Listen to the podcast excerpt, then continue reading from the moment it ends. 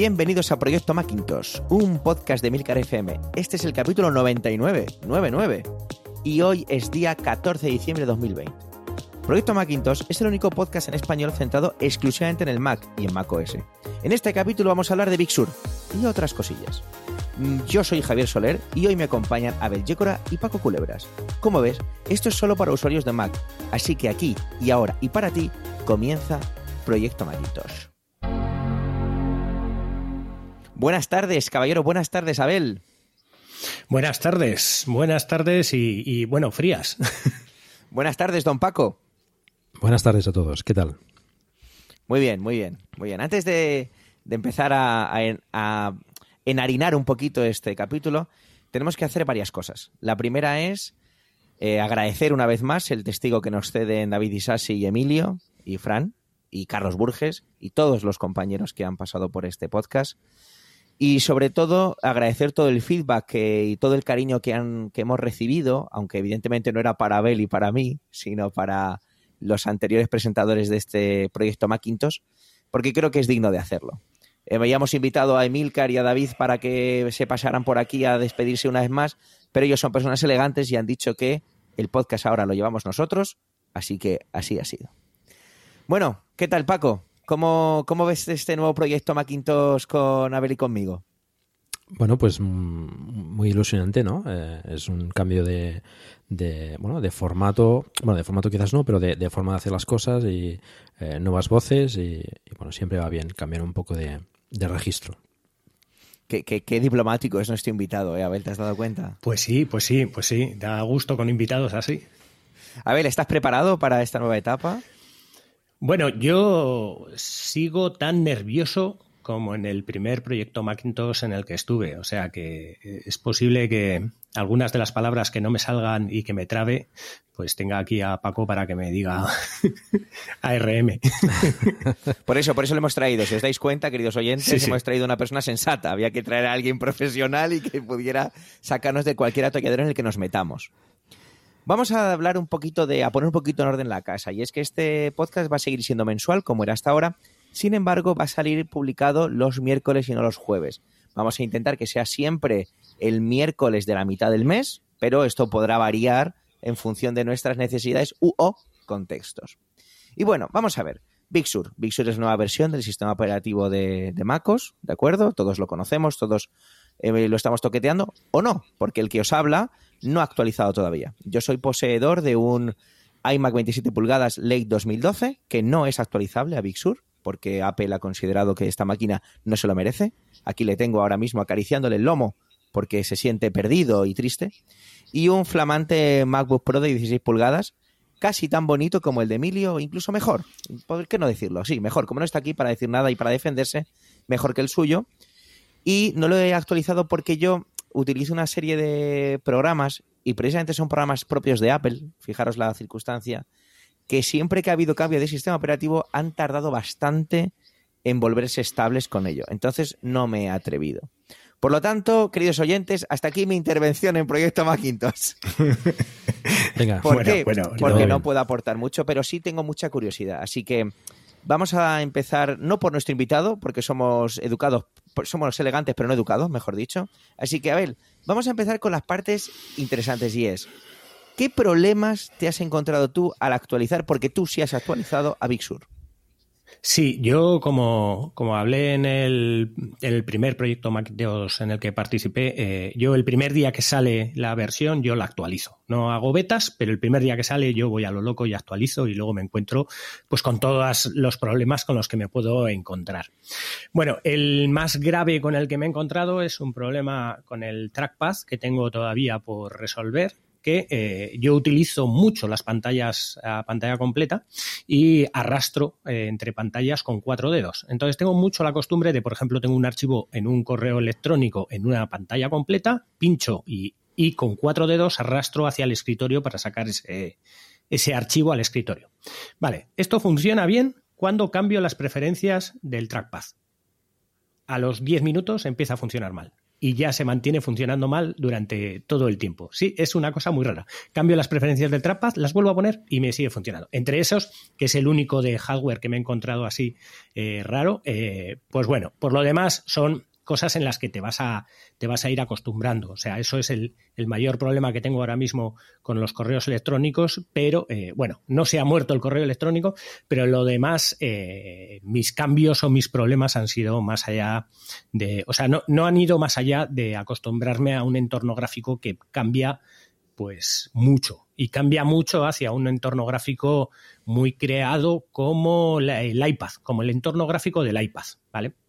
Esto me recuerda a mí mucho a la keynote que hubo sobre, sobre Back to Mac en el 2010, donde empezaban a, de alguna manera, como no actualizaban el sistema operativo de, Mac, eh, pues hicieron como vamos a volver de lo que hemos hecho en el iPad, lo vamos a traer a el Mac. En aquella presentación iban llevando y metieron todo esto del continuity y estas cosas en aquella presentación, pues esto me recordaba terminar ya el Back to Mac y volver a poner esas ventanas que se ven en el iPad, ese entorno gráfico sin barras de arrastre ni nada, sino que todo llega hasta arriba, los botones, los, los iconos.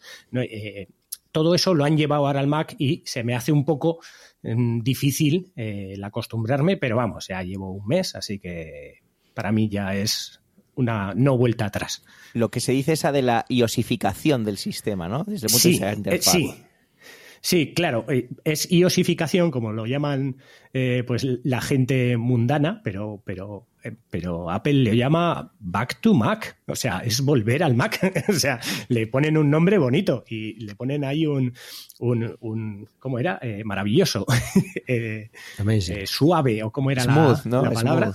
Smooth. eso es, smooth. Sí, bueno, no, no, seremos nosotros los que en este podcast alabemos el naming de Apple, que ese es otro tema. Sí, sí, Paco, ¿tú te has encontrado problemas al actualizar a Big Sur? A ver, yo soy un poco quizás más temerario que Abel y ya me lancé con las betas. Em, y bueno, lógicamente, pues con las betas sí que hemos encontrado algunos problemillas. Em, primero lo, lo, probé en un disco externo, eh, un SSD externo conectado al, MacBook Pro y iba bastante bien y tanto que pues que al final me decidí por actualizar también el, portátil, el, disco interno, porque iba mejor el Big Sur en, un disco externo que Catalina en el disco interno. También es ¿En serio? Sí, sí. ¿Hasta tal punto? ¿Cómo conectabas ese disco? ¿Perdón? Un SSD, ¿no? Sí, pero ¿por qué interfaz? ¿Por, eh, USB, 3.0 o por...? Sí, sí, 3.0. Sí, sí. ¡Wow! Oye, pues eso me llama mucho la atención, ¿eh? Iba muy bien, muy bien. Y, bueno, al final me, decidí. Eh, vi que estuve haciendo comprobaciones de los eh, programas que utilizaba pues eh, y necesitaba utilizar y viendo que funcionaban todos, pues me, tiré a la piscina. ¿no? Soy quizás un poco temerario, ¿vale? Porque es el, es el portátil que utilizo para trabajar también, pero bueno, antes de tirarme a la piscina vi que tenía bastante agua, ¿no? Entonces, mm, bueno, las betas funcionan muy bien.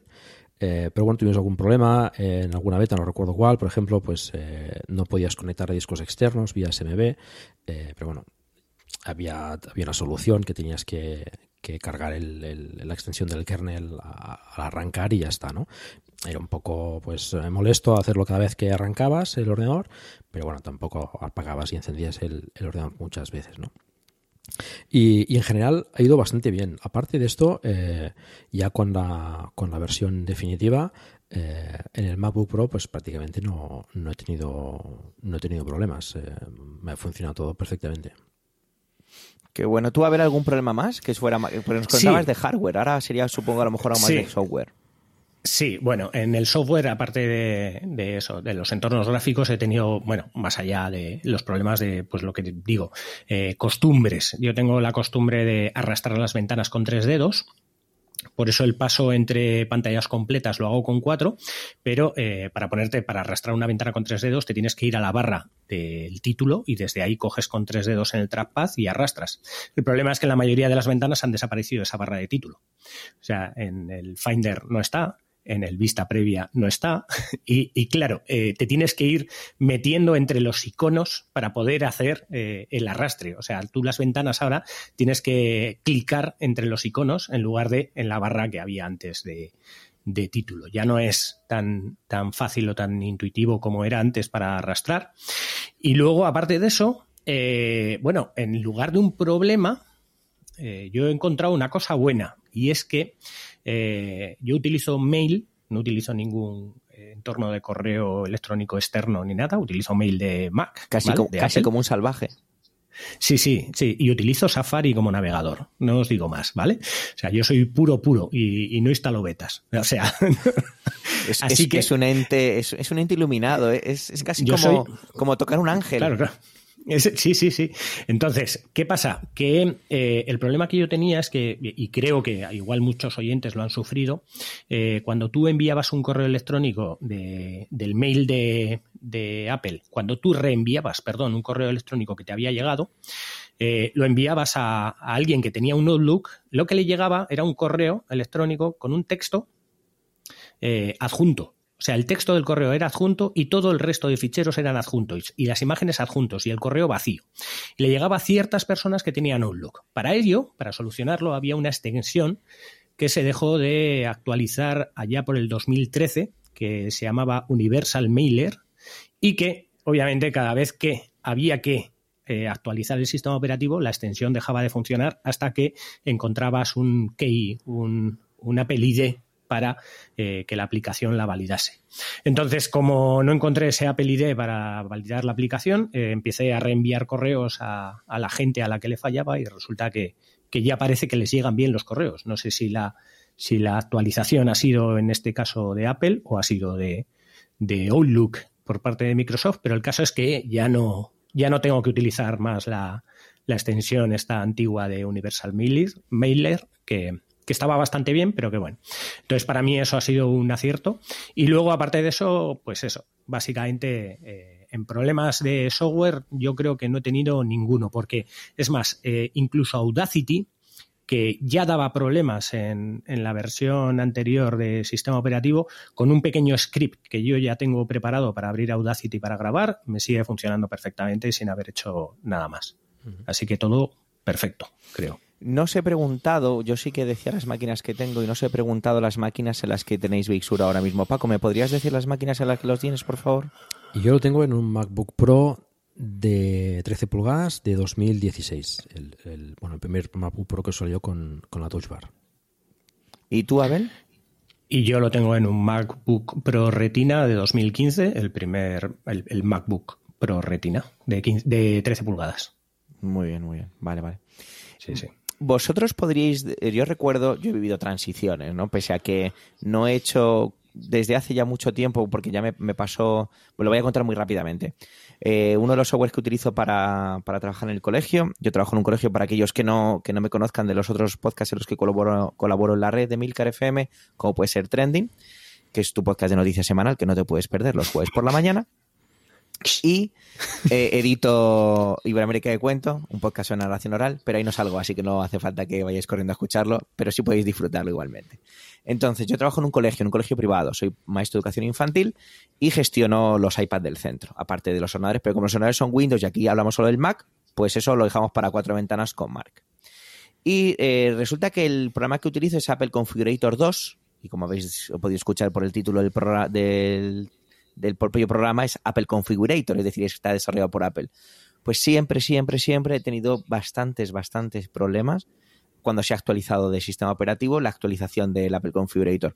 Pese a que saliera una actualización con soporte para el nuevo sistema operativo, nunca me ha funcionado bien. Entonces, por eso siempre he sido cauto y he tardado, pues mirar, esto sale siempre allá por octubre o por ahí, noviembre, pues yo suelo actualizar allá por mayo, para que os hagáis una idea. A lo mejor este año puedo hacerlo antes, pero no me atrevo. Yo no soy una persona tan valiente como vosotros, a los que admiro profundamente.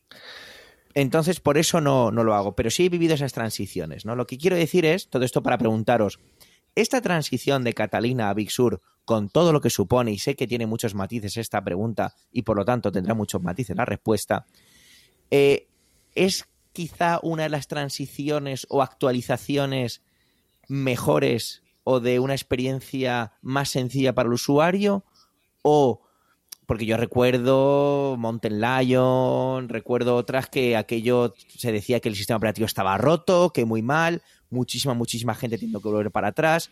Creo que entendéis un poco por dónde voy. ¿Cómo lo definirías tú, Paco, esta, esta transición? ¿De las suaves, de las que no? ¿La cosa irá por barrios? ¿Cuál es tu opinión? Bueno, pues como dice Milker, también la risa irá por barrios, ¿no? Eh, la verdad es que es un cambio importante, o sea, eh,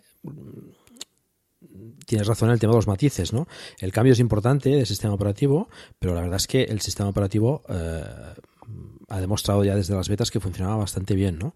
Yo creo que lo tienen, lo tenían ya en, barbecho, bueno, en, en, producción eh, Big Sur desde hace tiempo con, el cambio de Apple Silicon y creo que lo han trabajado bastante, ¿no? Y, y creo que se nota, ¿no? Evidentemente estos cambios profundos pues pueden tener eh, flecos y pueden tener cosillas, pero la verdad es que ha ido muy bien, ¿no? Eh, en este sentido yo creo que ha sido bastante suave la, transición.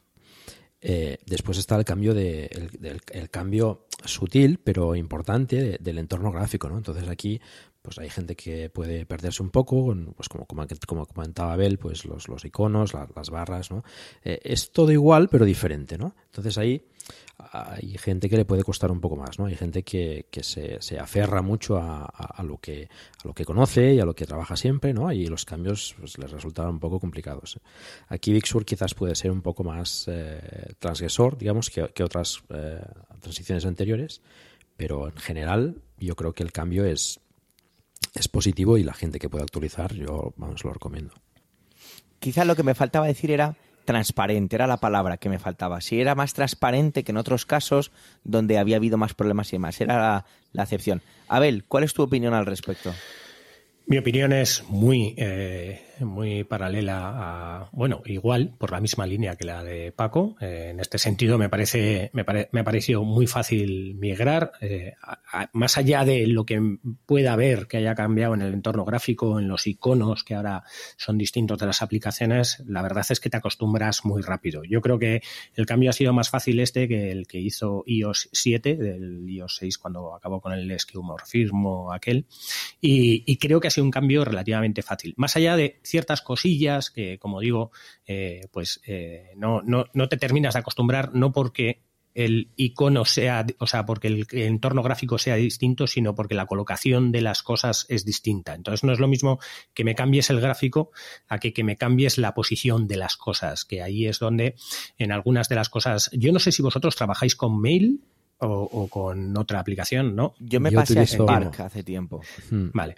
Es que Mail, por ejemplo, una de las cosas que ha cambiado es que antes tú tenías una búsqueda muy buena, que yo utilizo esa búsqueda todos los días, y esa búsqueda cuando buscabas te buscaba, te sacarían los correos de todos los buzones directamente y ya está, ¿vale? Y, y cuando tú cambiabas a un buzón o del menú o lo que sea, se eliminaba la búsqueda. Ahora no. Ahora la búsqueda, cuando la haces, te la busca en el buzón en el que estás. Y tienes que seleccionar que quieres buscar en todos los buzones. Y si cambias de buzón, te mantiene la búsqueda y te va buscando dentro de los buzones. Así que tienes que irte a darle a la X para eliminar la búsqueda. Esas cosas que antes eran dos clics, ahora se hacen como seis clics. Y muchas veces, yo, por ejemplo, que utilizo un método de inbox cero, ¿vale? Que, que es tienes una carpeta donde tienes cosas que hacer y, lo demás está en archivo, utilizo mucho la búsqueda y me cuesta un poquito más de pasos. Pero bueno, son cosas a las que te acostumbras relativamente rápido y ya está, más allá del entorno gráfico. Por lo demás, yo creo que es una actualización muy buena, creo que mm, aventaja mucho, yo ya no vuelvo atrás, o sea, muchas veces me conecto al Mac que tiene mi padre que todavía no lo ha actualizado y me aparece que tiene un entorno gráfico de hace 20 años. La verdad es, una cosa rarísima porque te acostumbras tanto a estas ventanas tan planas que, que, el volver atrás se te hace un poco como volver muy atrás, no como volver a septiembre, sino como volver a hace tres años, porque no había cambiado este entorno gráfico desde hacía mucho tiempo. Me, hace mucha gracia y eso es un, un, tema para un podcast que me gustaría sacar aquí en, en Proyecto Macintosh en el futuro y es cómo nos volvemos los usuarios de Mac, ¿no? Si os fijáis, eh, habéis escuchado la intervención de Abel haciendo una puntualización muy interesante sobre mail y eh, que ahora no, él no lo ha dicho, lo voy a decir yo. Eh, ¿Cómo le molesta utilizar seis clics en lugar de dos? Abel es un tío que, que, ahora duerme mal por las noches porque está mucho más cansado, teniendo en cuenta que esas falanges tienen que trabajar mucho más ahora. Entonces, sí, sí, sí, pero fuera la ironía, entiendo lo que, lo que quieres decir, cómo, cómo ese entorno en el que tienes, te tienes que ir acostumbrando. Y la velocidad, la velocidad del sistema, el, esa, esa suavidad, eso, eso se, se percibe, vuestras máquinas son bastante potentes, ¿vale? Eh, no tanto como la mía, pero no pasa nada. Entonces ya os diré cuando yo actualice lo bien que va. Pero, pero es, eh, se nota una optimización de los recursos. Estamos hablando de que somos tres personas aquí que no están utilizando ahora mismo ordenadores con M1. Somos pobres, no, David y Sassi nos abandonó, entonces no sabemos lo que es tener un M1. Pero se nota una estabilidad en ese, en ese sentido, una velocidad en el sistema. Paco. Sí, Sí, sí, sí se nota. Yo en mi caso, por ejemplo, tengo eh, es un es un Core i5 con, con doble núcleo, o sea, tampoco es eh, nada del otro mundo. Y eso sí, con 16 GB de RAM yo intento, pues, como mínimo 16 GB siempre. Em, y precisamente, eh, ya lo había comentado en algún proyecto Macintosh anterior que, que hicimos con, con, David y con Emilio, el, con Catalina lo notaba que sí estaba arrastrando últimamente ¿no? el, sistema y en cambio pues lo que he comentado antes ¿no? con Big Sur ya con un disco externo que funciona mejor con el disco externo eh, que bueno había cosas que si tenía que cargar de disco pues le costaba un poquito más ¿no? pero una vez en funcionamiento el, el funcionamiento es muy suave y con, con la actualización del sistema también he notado he notado mejoría eh, más eh, pues eso más smooth más, más suave. Smooth, eh, smooth si es la palabra de, este. Vale vale ya está lo vamos a titular así Big Sur es smooth, ya, ya, tenemos título chico gracias. Sí no sé se, se, se, le ve ágil la verdad es que sí. En ese sentido funciona funciona muy bien. No sé Abel ¿qué yo no lo he notado más ágil vale lo que sí que he notado es el arranque o sea, el arranque sí que lo he notado. Lo del tema de, de, cuando lo. Porque no lo entiendo muchas veces, pero hay veces que tengo que reiniciar o lo que sea. Y, y ¿Qué, la ¿qué me dices? A ver, tú reiniciando, pero. Sí, tu, sí, tu productividad ese día se viene abajo, entiendo. Como un salvaje. Bueno, a ver, eh, voy, a, voy a confesar algo. O sea, tengo, tengo una partición para Windows, ¿vale? Para hacer ciertas cosas en las que solo se pueden hacer en Windows. Yo creo que tendríamos que parar este podcast aquí ya. ¿eh? Eh, eh, no lo tengo ni virtualizado. ¿Emilcar supo esto antes de ofrecerte llevar este podcast? Yo, yo, yo, creo que no, pero, pero fíjate si soy purista que no lo tengo en una máquina virtual porque ya sería muy, digamos, muy como muy a mano como para utilizarlo, ¿vale? No, para utilizarlo yo lo tengo que reiniciar entero. No quiero saber Me sube el azúcar de lo que estás diciendo, Me sube el azúcar. Sí, hay ciertas cosas de, software, de, sobre todo eh, de empresarial y tal. Y bueno, ya no lo tengo mucho porque ya me conecto a una máquina eh, dentro de la empresa, por fin, después de dos años, para poder desde esa máquina ejecutar ese software. Pero bueno, eh, alguna vez que he tenido que reiniciar para, para iniciar en Windows o lo que sea, pues cuando reinicia, cuando inicia, sí que lo noto bastante más rápido. También ha habido veces en los que me he encontrado el Mac apagado. O sea, apagado es apagado. Sí, sí, sí. Pero bueno, mm, puede ser cualquier cosa. Puede ser que Windows que está detrás haya hecho alguna cosa, pero no lo sé. No, la verdad es que alguna vez que he reiniciado o que he iniciado el sistema, lo noto muy rápido el inicio. La, o sea, en, en, en apenas tres segundos ya te sale el interface para meter la contraseña del usuario y luego no tarda nada en arrancar. Eso tiene que ser una envidia para, para los usuarios de, PC, tremendo de grande en cuanto ves arrancar, nada, en, en, apenas 15 segundos, un ordenador que tiene ya, el mío en este caso, 5 años, eh, en 15 segundos arrancar el sistema operativo. Por lo demás, luego el uso, no le hago un uso tan, tan hard como para, como para notar nada. Yo sí lo noté en el sistema operativo anterior con el tema del, del APFS, que eh, eh, sí que lo noté mucho.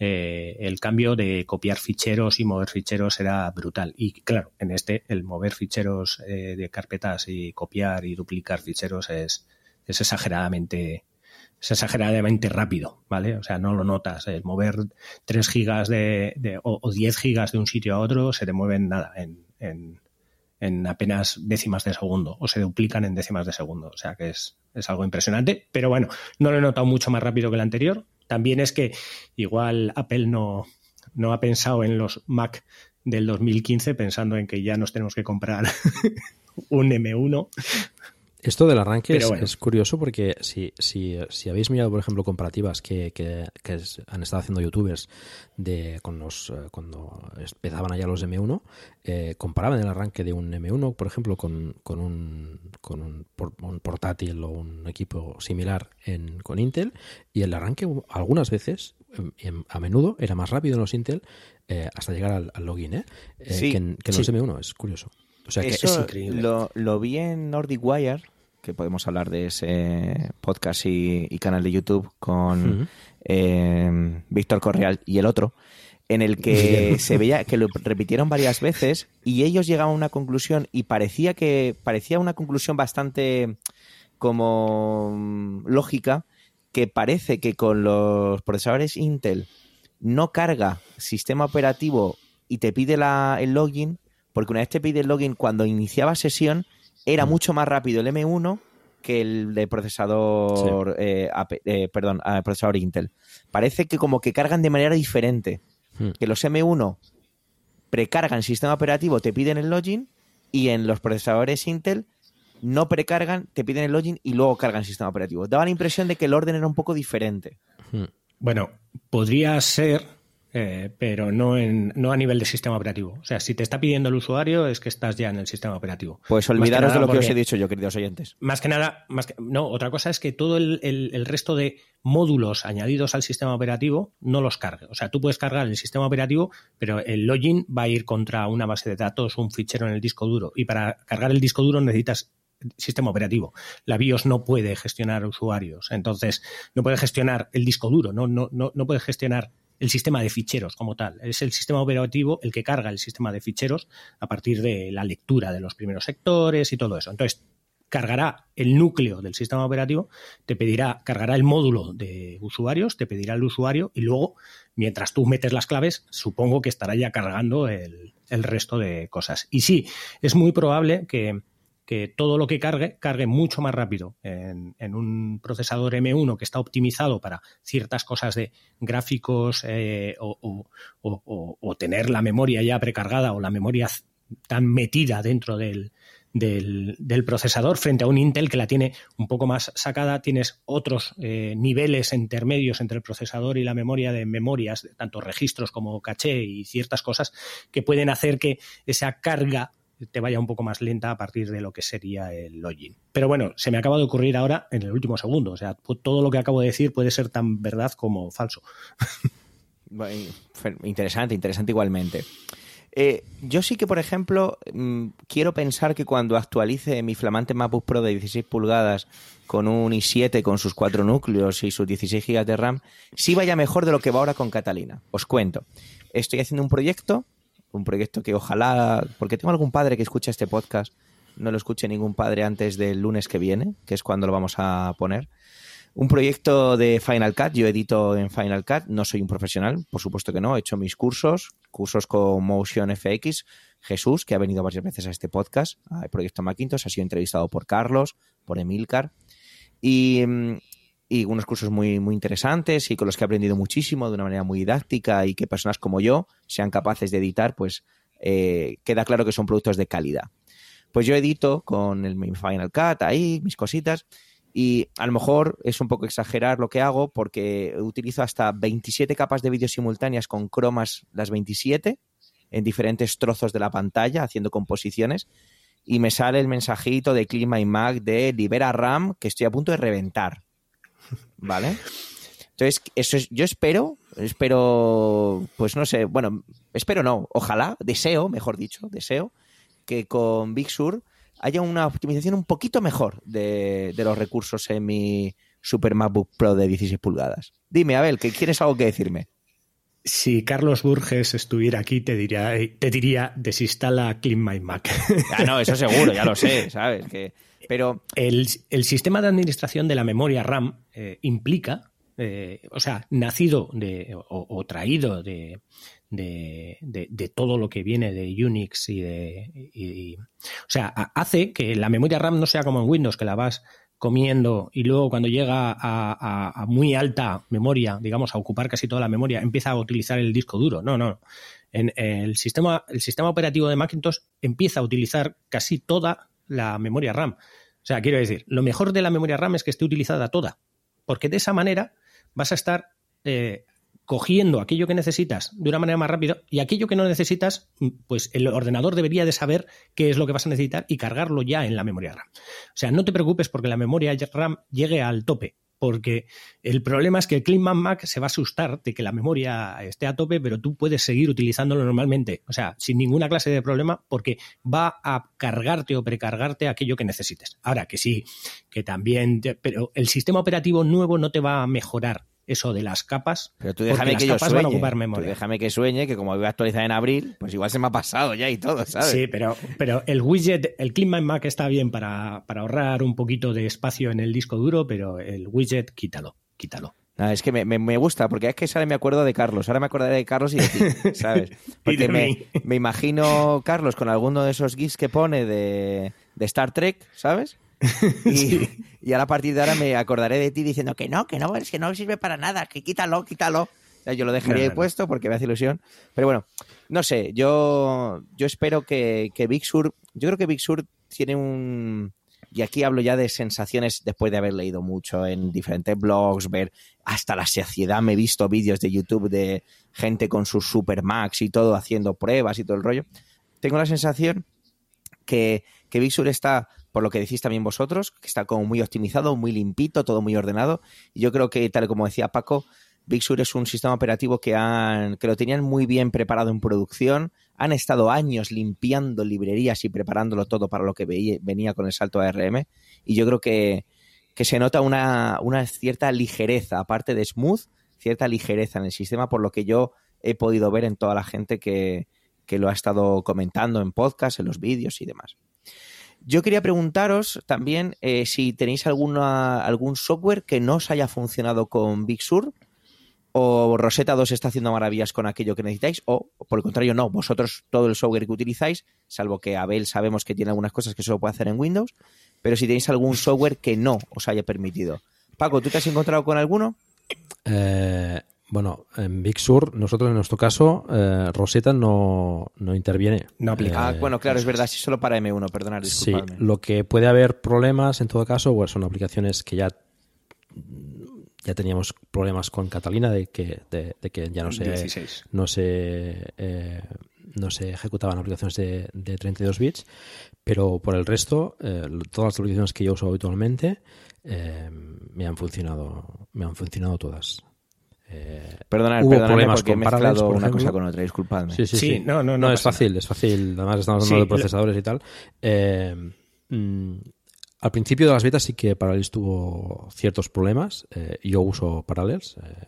Eh, para ejecutar algunas aplicaciones como, como Abel que tengo que necesito en el trabajo y que desgraciadamente pues eh, bueno, necesitas y tienes que ejecutar eh, hay, hay, hay, algunos softwares que, cuesta que lleguen al Mac por ejemplo de, pues de, de, gestión etcétera y, y, para él sí que tuvo algunos problemas al principio, pero bueno, lo solucionaron relativamente rápido y, y aparte no, de eso no, no he tenido ningún problema con ningún tipo de software. Yo por mi parte ninguno, ninguno que yo recuerde, pues eso, algunas aplicaciones que he necesitado eh, antiguas para hacer ciertas cosas, eh, para hacer el mal, vamos a decir, en algunas cosillas y claro, eran de 32 bits y no las podía utilizar, pero también tenía el mismo problema como Paco en el sistema operativo anterior, o sea, en Catalina eh, no podías ejecutar aplicaciones de, de 32 bits. Ahí ya nos estaban preparando para lo que venía. Sí, sí, sí, sí, sin duda. Claro, y, también nos preparaban para el procesador del Apple Silicon que... Eh, como sabemos, el problema de este tipo de procesadores es la emulación a 32. ¿Podrías explicar eso, Abel, por favor? Sí. En, eh, si no me equivoco, ¿vale? Eh, eh, como Windows también puede funcionar sobre ARM, tiene problemas con la, ejecución de aplicaciones sobre 32 bits, ya que ARM funciona sobre 64 y a la hora de ejecutar aplicaciones en 32 no, no, no, no, funciona con aplicaciones sobre 32. Aunque ahora igual es, era al revés, igual era que no funcionaba con 64, pero creo que no funcionaban con aplicaciones de 32. O si el ARM era de 32, no, no emulaba bien a aplicaciones de 64, pero Apple esto se le ha quitado de un plumazo diciendo hago una RM de 64 bits, todo el bus me viene a 64 bits y si hay alguna aplicación de 32 bits no la dejo ejecutar y ya está. Bueno, Apple es, famoso en ese sentido de de ser más, más transgresor, ¿no? de, dejar atrás cosas que, que, a lo mejor con, con, el sistema de PC, con el X86, pues venimos arrastrando de mucho tiempo, pero bueno, hay, hay, hay momentos en los que tienes que dejar las cosas atrás y, continuar. Y bueno, ya pasamos a 64 bits con los, con, con los iPhones, cuando fue en el 5S, ¿puede ser? O... Podría, no, me acuerdo, pero bueno, igual más avanzado. el, 5S, 5S, sí. Fue el primer eh, móvil con ARM que, que se hacía en 64 bits y que hubo bastante revuelo en ese sentido, ¿no? La gente, ¿dónde vas con 64 bits? ¿Qué lo es necesario? ¿Qué tal? ¿Qué igual? Y mira dónde estamos ahora. Sí, desde luego esto evoluciona deprisa y pensar en que con esto es suficiente siempre la escalada de, de siempre, nunca será suficiente, ¿no? ¿Qué característica de Big Sur os haría muy, muy, muy complicado volver a Catalina en el caso de que fuera necesario volver a Catalina? Paco, ¿qué? O, Abel, el que lo piense antes, que se anime. Yo mientras tanto sigo soltando palabras por mi boca y me interrumpís cuando lo necesitéis. Pero ¿qué es esa característica? A ver, Abel, dime, ¿qué característica? Yo, yo es que eh, es el trabajo que me cuesta volver hacia atrás. O sea, no, lo siento. O sea, yo no, no, no tengo el botón para volver atrás. No, no tengo la copia de seguridad para decir ahora vuelvo, precargo. No, no, no. Deja, deja. Nada, nada. O sea, que el caso, de, nada, el caso de Abel es que no volvería para atrás porque no puedes volver para atrás él. No, porque me da mucho trabajo, la verdad. Vale, vale, ok. A ver, yo a nivel funcional, eh, pocas cosas, mm, ahora que me venga a la memoria, que haga Big Sur me, hacen quedarme en ese sentido, ¿no? Eh, por ejemplo, el tema de cambio de, audio de, los AirPods es bastante cómodo cuando funciona, porque también eh, ha habido bastantes problemas con esto. Yo al menos he tenido bastantes problemas eh, con el Mac precisamente, con, el iPad y con el iPhone no ha funcionado mejor, pero con el Mac he tenido bastantes problemas. Eh, es, una, es una característica interesante porque, bueno, no, sé vosotros, pero yo cambio a veces a menudo de, equipo y, eso viene muy bien. Pero funcionalmente no recuerdo así ahora ah, nada que, que, diga no, no, puedo vivir sin esto. ¿no? Lo que me hace quedarme en mm. Big Sur en todo caso es el diseño. Em, es un diseño nuevo, eh, a mí me gusta, la verdad. Eh, y como decía Abel, ¿no? ahora ves un Mac con Catalina y te choca un poco, ¿no? Es, te, cuesta un poco trabajar y, aunque sea inconscientemente sabes que es un sistema operativo anterior, ¿no? O sea, es, has pasado página, ¿no? Y, en, este sentido el, diseño de Big Sur, mm, yo me he habituado bien a él y me gusta. Mm. Eh, a mí el cambio me ha gustado y, y, eso es quizás lo que, lo que, lo que me hace quedarme en Big Sur, ¿no? Eso me parece de verdad muy interesante, ¿no? Eh, y me hace recordar lo que antes apuntaba Abel cuando el cambio de iOS 6 a 7, que el gran cambio fue, aparte de las cosas que trajera, toda esa, la, parte de la interfaz, mm. lo que se ve, lo que se toca. En este caso, sabemos que hay mucho más detrás, pero me parece muy interesante que personas que utilizan el Mac todos los días para trabajar, como sois vosotros, eh, el valor que le estáis dando sobre todo a este nuevo sistema operativo es ese componente de lo que tú ves con lo que tú interactúas, que es la interfaz de usuario. Me parece muy, muy interesante y me suscita cierta envidia, ¿no? Ya, ya, ya lo actualizaré, pero me suscita cierta envidia porque, sí, otra vez he visto un montón de vídeos, hemos escuchado, y hay unas partes, yo te reconozco que yo no es que me resista a los cambios, pero hay ciertas cosas que esta iosificación no me termina de encantar. Y os lo dice alguien que no ha toqueteado un, un Mac con Big Sur.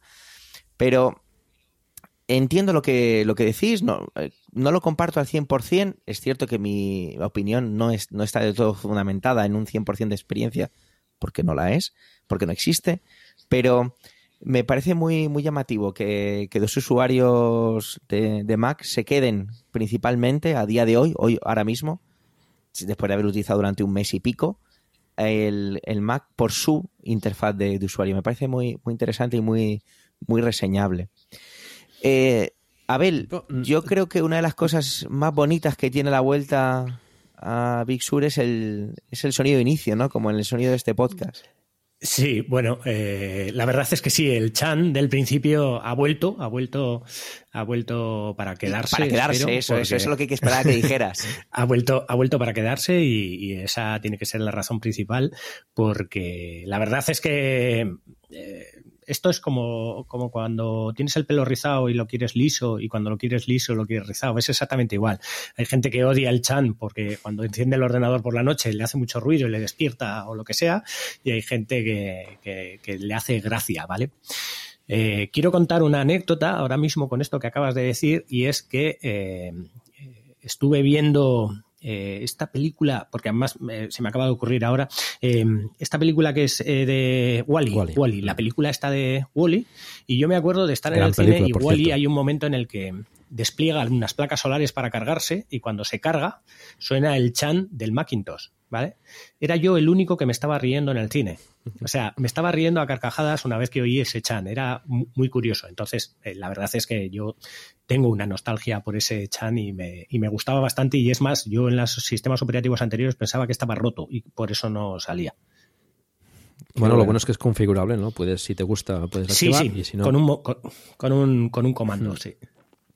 La de veces que he visto Wally con mis hijos, madre mía. Hombre, una, gran, una grandísima película, sí, sí. Sí, sí. Os podría contar muchas anécdotas de esa película, pero este no es el podcast. Nos pasamos luego a CinemaTV si queréis. Aprovechamos para recomendar CinemaTV, que es un podcast de la red muy interesante sobre cine y series en Emilcar Sí, sí. FM. Bueno, pues resulta que cuando estábamos grabando este podcast eh, de Proyecto Macintosh número 99, los de Apple tienen a, ben- a bien sacar la 11.1. Y voy a leer aquí rápidamente las características que trae. Dice que información de privacidad de las apps en, la, en el App Store, compatibilidad con el modo pantalla completa en las apps de iPad o iPhone en los Mac con M1, las carátulas animadas llegan a la app de música, por fin, ya puedo dormir tranquilo esta noche. La app de música ahora usa el reproductor del sistema para vídeos, varias mejoras en Apple News, audio, incluyendo tamaño de textos, temas, enlaces y botones. La app TV recibe un rediseño con pestañas similares, similares perdón, a las de la app música, nuevo botón de abrir, tinte de la interfaz, separación entre secciones y búsqueda enriquecida. Ahora es posible cambiar el fondo de pantalla con un atajo. El futuro era esto, amigos. El futuro era esto.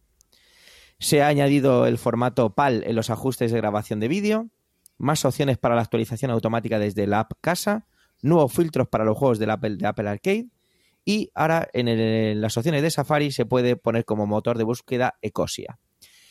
Pues esto es lo que hemos sacado, no hemos podido probarlo, ¿vale? Eh, Paco ha intentado incluso hacer una actualización express, a ver si podía toquetear algo, pero hemos dicho, Paco, sé prudente, sé prudente, que la podemos liar para la grabación.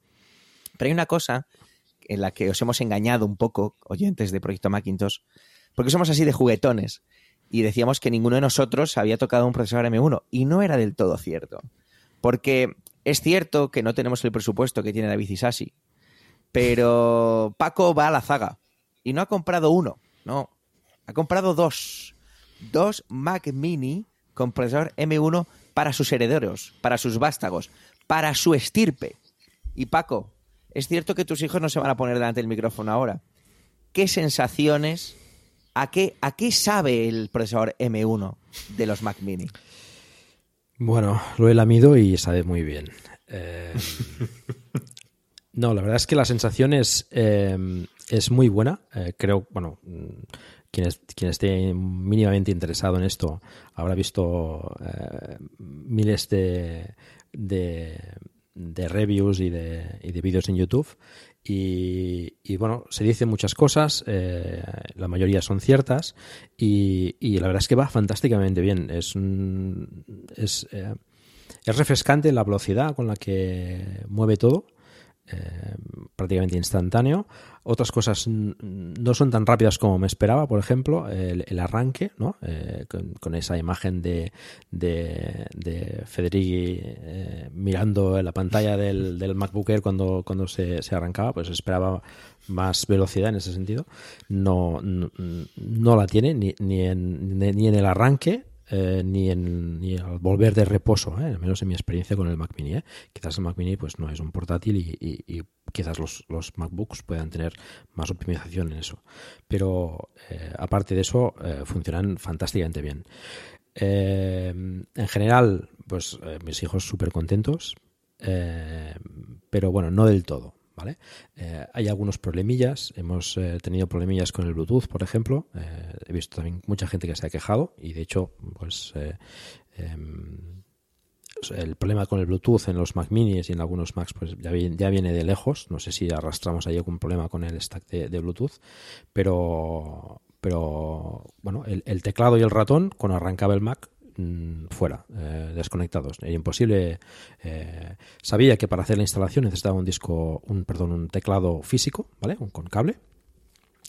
Y, ah, perdona, disculpa que te interrumpa. ¿Te lo pide así la instalación? No, no, no, no lo pide, pero sí que eh, ah. vi en, en, algunas otras instalaciones y que, que, bueno, que, pues normalmente hoy en día tenemos la mayoría pues teclados inalámbricos y que el Mac pues no, no, no reconocía por eh, el Mac Mini, ¿eh? hablo, eh, teclados inalámbricos en el arranque.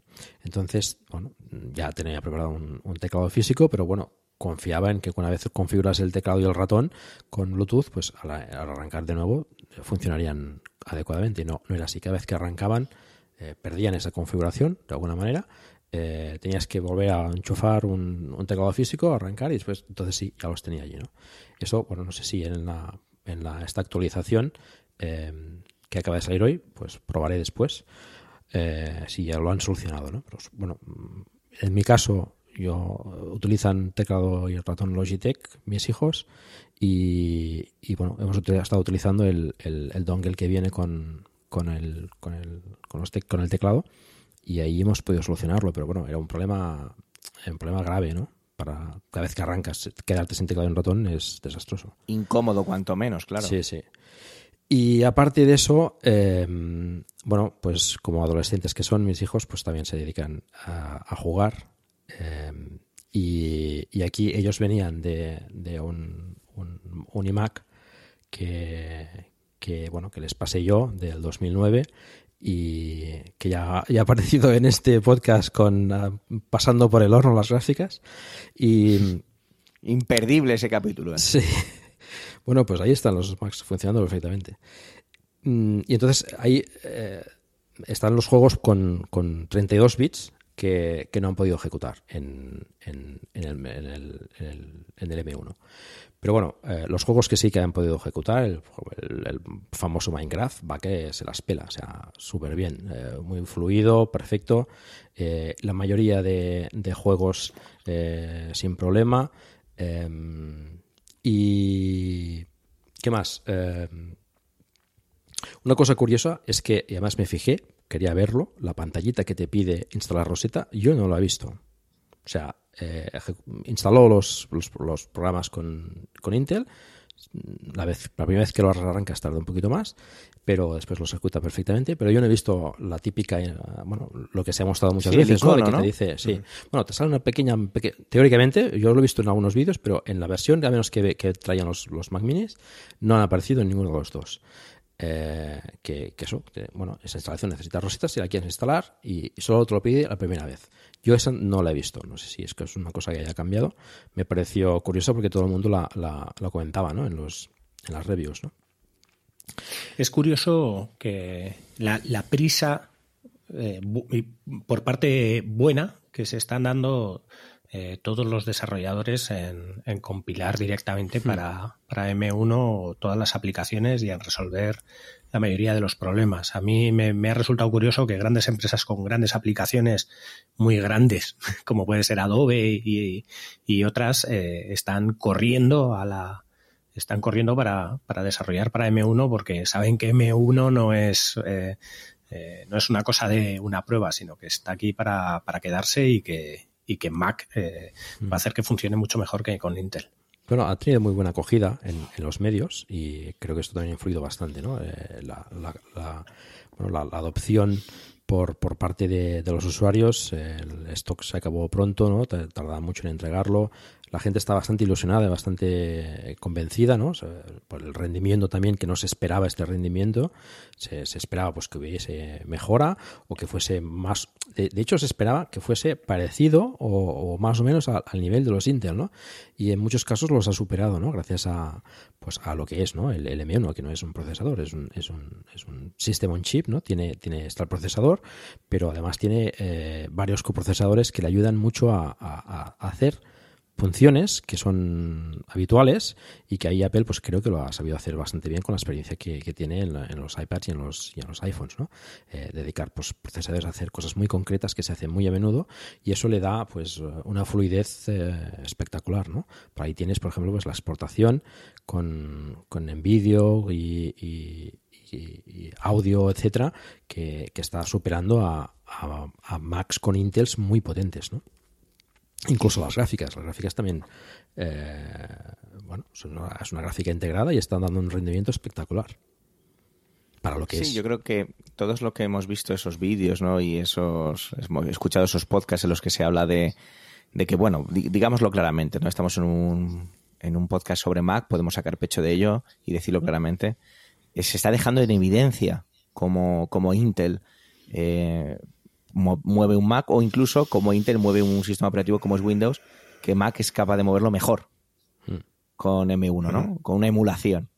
Entonces, esas, esas afirmaciones así rápidas y de titular fácil, o incluso de clickbait en algunos casos podríamos decir, pero, pero también cercanas y que para el público pueblo llano o población civil, como dice el director de esta red, de esta casa, eh, son, son verdad. Entonces, eh, yo creo que, que Apple dio muchos pasos para atrás para llegar hasta aquí. Yo creo que ahora se notan. Ahora, lo recordamos, lo vemos con perspectiva para poder llegar aquí. Eso es lo, lo que hablábamos, ¿no? Y parece eso, ¿no? Según lo que decís vosotros en vuestra experiencia, según lo que se está moviendo por ahí. Eh, Big Sur es smooth y, como ha dicho Paco, que me ha gustado mucho, y va a ser el título, refrescante, ¿no? como muy limpio, como muy, hmm. como muy fácil todo y como muy accesible todo. Entonces yo creo que, que, bueno, es muy interesante lo que estamos viviendo, es muy, muy prometedor estamos todos esperando qué, va a pasar con esos procesadores, bueno, con esos sockets más potentes, ¿no? Porque serán no necesarios, pero sí los, los propondrán al mercado para esas máquinas más profesionales todavía, sobre todo para que Milcar le baje un poco la tensión con ese MacBook Pro de 13 pulgadas que sea M lo que sea de verdad, para que no, pues Rocío está ligeramente preocupada por él y hemos, hemos estado dándole tratamiento. Hay por ahí un crowdfunding si queréis participar para la medicación y demás. Pero bueno, fuera la risa y la ironía, creo que a mí, mí esto me está divirtiendo muchísimo. Os lo digo como usuario y como fan de la tecnología en general y de Apple en particular. Mm, me parece súper enriquecedor, eso, divertido ver todas las reviews, las cosas que está haciendo la gente, que está probando la gente, eh, eso que se está haciendo ahora, que escuchaba el otro día en un podcast sobre incluso ejecutar Linux en, Mac, estaban ahí preparando la, una persona estaba ahí preparando ya código y haciendo las simulaciones pertinentes y no sé. Me parece súper interesante el, eh, hacia dónde va todo esto y creo que Big Sur podría ser el primer sistema operativo con los procesadores ARM y que pueda ser un sistema operativo muy estable y que se recuerde como, como un pilar mm, en el que en el que mirar, un, pilar en el que sujetarse y un espejo en el que mirarse en futuras versiones de macOS. Yo, llegados aquí, solo os pediré unas conclusiones finales para ir cerrando este capítulo 99. Vamos a empezar por el que no es nuestro invitado. Así que, a ver, empieza tú y dejamos al invitado para el final. Bueno, yo solo quisiera añadir a tu gran discurso que, que ojalá Ojalá dentro de unos años hablemos de, eh, este cambio como cuando se creó el iPhone. Ya sé que es un poco pretencioso decirlo de esa manera, pero teléfonos móviles había antes y, teléfonos con pantalla que manejabas con la mano también había antes y luego salió el iPhone y revolucionó todo porque era un concepto distinto. Eh, ordenadores ha habido antes eh, y, Apple ha demostrado que sabe coger una cosa que existe, dejarla para que los usuarios lo usen eh, fácilmente y, ponértelo y que lo uses. Y al final creo que más allá de que ha cambiado, sí, la interface y eso, eh, ha cambiado mucho más por dentro y creo que la informática va a cambiar. Eh, mucho, no solo hacia los ordenadores, sino hacia un sistema o ecosistema muy distinto en, este sentido. Hmm. Paco, adelante, si tienes algo que añadir. Sí, a ver, em, es muy ilusionante todo este tema. Eh, los M1, mm, se he dicho varias veces, son los, eh, los procesadores para Mac más lentos que, ha hecho Apple y esto pues eh, da muchas esperanzas a lo que pueda venir, ¿no? creo que nos tienen guardadas cosas bastante, bastante interesantes. Em, Big Sur, pues em, al principio yo tenía mis dudas ¿no? de, del cambio de versión, de, pasar de, la, de Mac OS 10 a Mac OS 11. llevamos muchos años con Mac OS 10 y me parecía que el, 11 debía ser una cosa revolucionaria. No, mm, quizás esperaba más cambio, pero el 11 sí que ha significado un cambio importante eh, interno. Yo creo que, han han rehecho mucho código para poder eh, ofrecer un sistema bastante, bastante bueno, bastante estable, eh, aprovechar las bondades de, los M1 y que, bueno, es de las ventajas y bondades que tiene Apple, ¿no? que, que, el, hardware y el software eh, trabajan conjuntamente uno con otro. ¿no? Y eso se nota muchísimo, se nota muchísimo en, en sus productos. Em, no sé qué nos deparará el futuro. Eh, yo en, en, otro proyecto Macintosh que, que, participé veía un futuro con Mac y con iOS eh, convergiendo.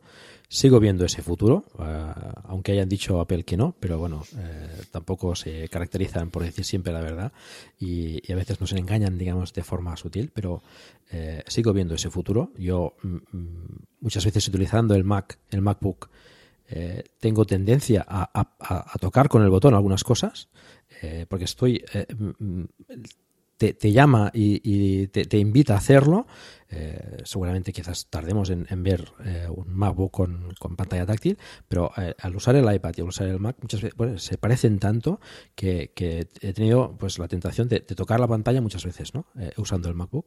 Creo que, algún día llegará y, y, bueno, nos depararán cosas muy, muy interesantes en el futuro.